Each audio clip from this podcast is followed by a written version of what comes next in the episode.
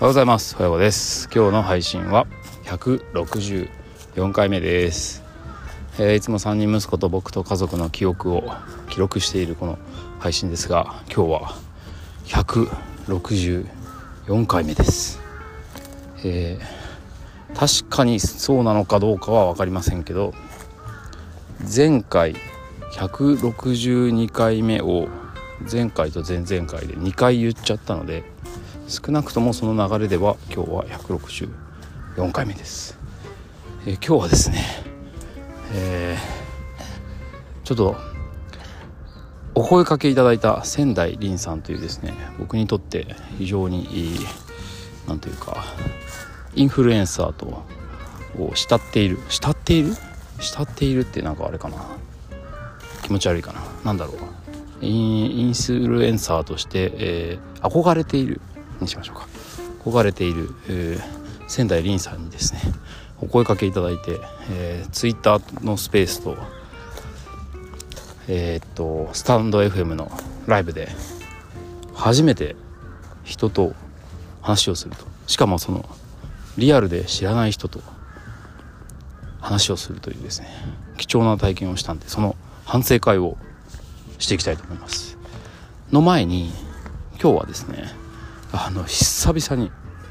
久々に1 0キロ走りましたよ朝。めちゃめちゃ気持ちいい。これなんですよ。このねあの5時ちょい過ぎぐらいに起きて目覚ましで。でああもう今日も5時が来てしまったと思って。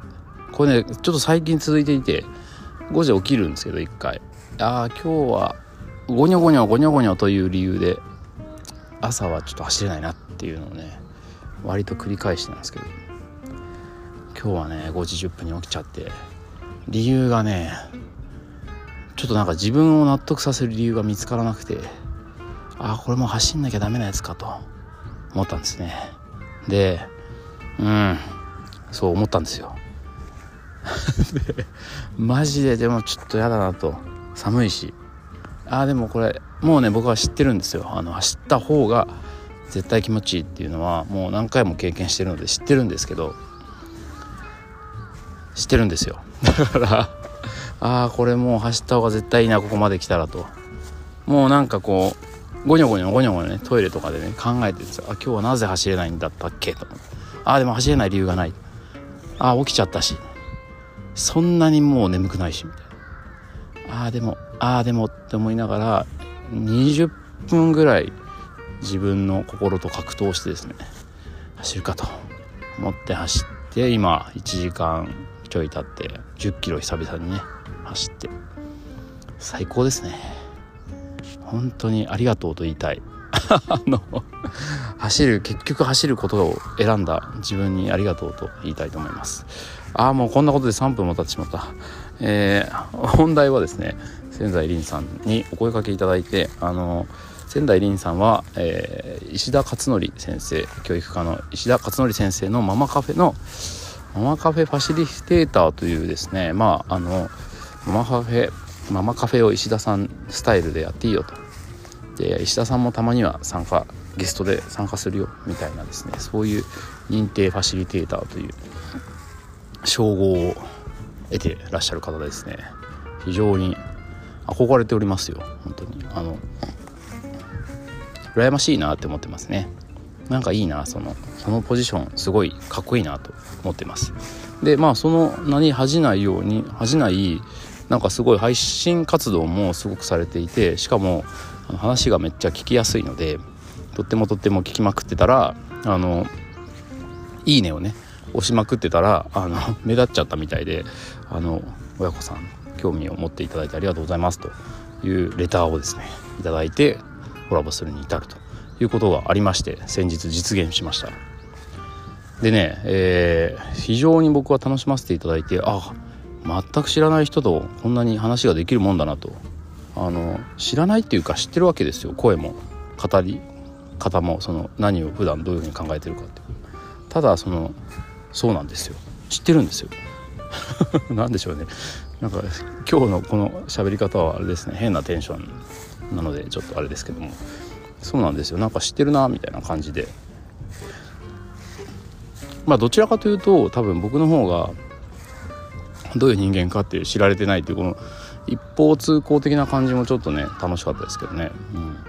でまああの、まあ、要するにですね楽しくお話しさせていただいてありがとうございましたっていうことを言いたいんですけども。その中でちょっとね反省点がやっぱありますね。うん、まずねあのめちゃめちゃ緊張していたのでね160何回もこうやってブツブツブツブツ一人で喋ってる割には人と喋る時にめちゃ緊張しちゃってでえー、自己紹介の時にですねまず40歳ですとか言ってね年齢から言ってしまったんですね。バカですね。いや別に隠してるわけじゃないんですけど。もうあいろいろなあことが走馬灯のように駆け抜けていってですね40歳っていうパワーワードだけが最後僕の口からポロッと出たってですね。まあこれが一つね。まあこれはまああの冗談みたいな反省点ですけど、ちょっとダサいなって思いましたね。うん、あとは、えー、あこれはもうガチの反省であのー、なんだろう。まあ、パパがそういうふうに子育てに積極的であることが増えてくれるといいですねっていう感じで僕のことをですね、まあ、あの評価してくださったんですね。でこれはまああすごく嬉しくて、えーあのまあ、もちろんうちは何て言うか僕だけが積極的にやってますとかってそんなねおこがましいことを言うつもりはなくてまあなんなら妻が主に、えー、子供たちの身の回りのことをやっていて、まあ、僕はそれをですね、えー、ぼんやりとあまあそのリンさんとの配信でも言いましたけどあの伴奏伴奏？本当に一緒にただ一緒に楽しんでいると生きていくことを、えー、成長していくことをね子供たちが成長していくことを隣で微笑ましく見ているっていう。まあ時々後ろからね「おりゃ」って背中を押すみたいなそんなことなので、えー、別になんか偉そうにね僕は子育てしますっていうつもりは全くないんですけどまあそういうふうに評価してくださったことはすごく嬉しかったので「あ嬉しいです」と素直に言ってね終わればいいものの何か言わなきゃと思って「あのそうですね」とか言ってまああのお父さんとお母さんでそれぞれまあやっぱり子供子育てに関して見ている部分も違いますしねみたいなことをね言っちゃったんですよね。いや言っちゃったっていうか別にそのなんだろう。僕自身僕の家庭とかあとまああるいは僕のその友達かあの家族同士でね友達関係がある人たちは確かにそういう構成のお宅が多いと。そうなんですけど、まあ、だからそれを言っただけなんですけどそれをねなんかねまるで一般化一般的にそうだみたいにお父さんとお母さんっていうものをねカテゴライズしちゃったのはねちょっと引っかかってるんですよ僕の中では。うん、でねそれお父さんはこういうとこが気が付いてお母さんこういうことが気が付きますよねみたいな。例もねちょっと良くなかったなと思って。あんまね普段その自分の中でこうちゃんとしたなんだろう理論に基づいてないことをまあパッと言うべきじゃないなって。ちょっとそこはねガチに反省しましたね。うん、これはあのそう簡単にカテゴライズできるものではないのでそもそもね、うん、そういうのねあんまりこう分類してほどもものをしゃべるっていうのをあんまりやるべきじゃないなって改めて思いました。うん、これは本当に本当に思いましたのでここはあの改めていきたいと思います。改めていきたいというかなんだろう。そうそうだからそういうねあの反射神経で、えー、自分の身の回りのことがまるで全体かのように、えー、思う時もあるんですけどそれをねあんまりやっぱりこうねすぐ口に出しちゃうのはちょっと良くないなっていうそういう感じですね。うん、うん、そういう感じのことを改めてまあ気づかさせていただいてすごい嬉しいんですけど、うん、なんか聞いてる人はちょっともしかして不快に思われたらどうしようとかっていうちょっと心配もありつつなんならリンさんに「あこいつなんかそういう分類系か?」とかって思われちゃったらショックだなという気がしていますそんなとこですかねまあやっぱり、えー、人と話すというのはあのー、すごくリアルタイムだしアドリブの部分が多いのでやっぱりそのね人間のそのちゃんといつも物事をどのぐらいちゃんと考え込んでるかっていうのは試されるなと思ってまだまだ浅いなというのを思ったので、えまあ、できればリベンジさせていただきたく精進してまた、まあ、なんならですねこちらから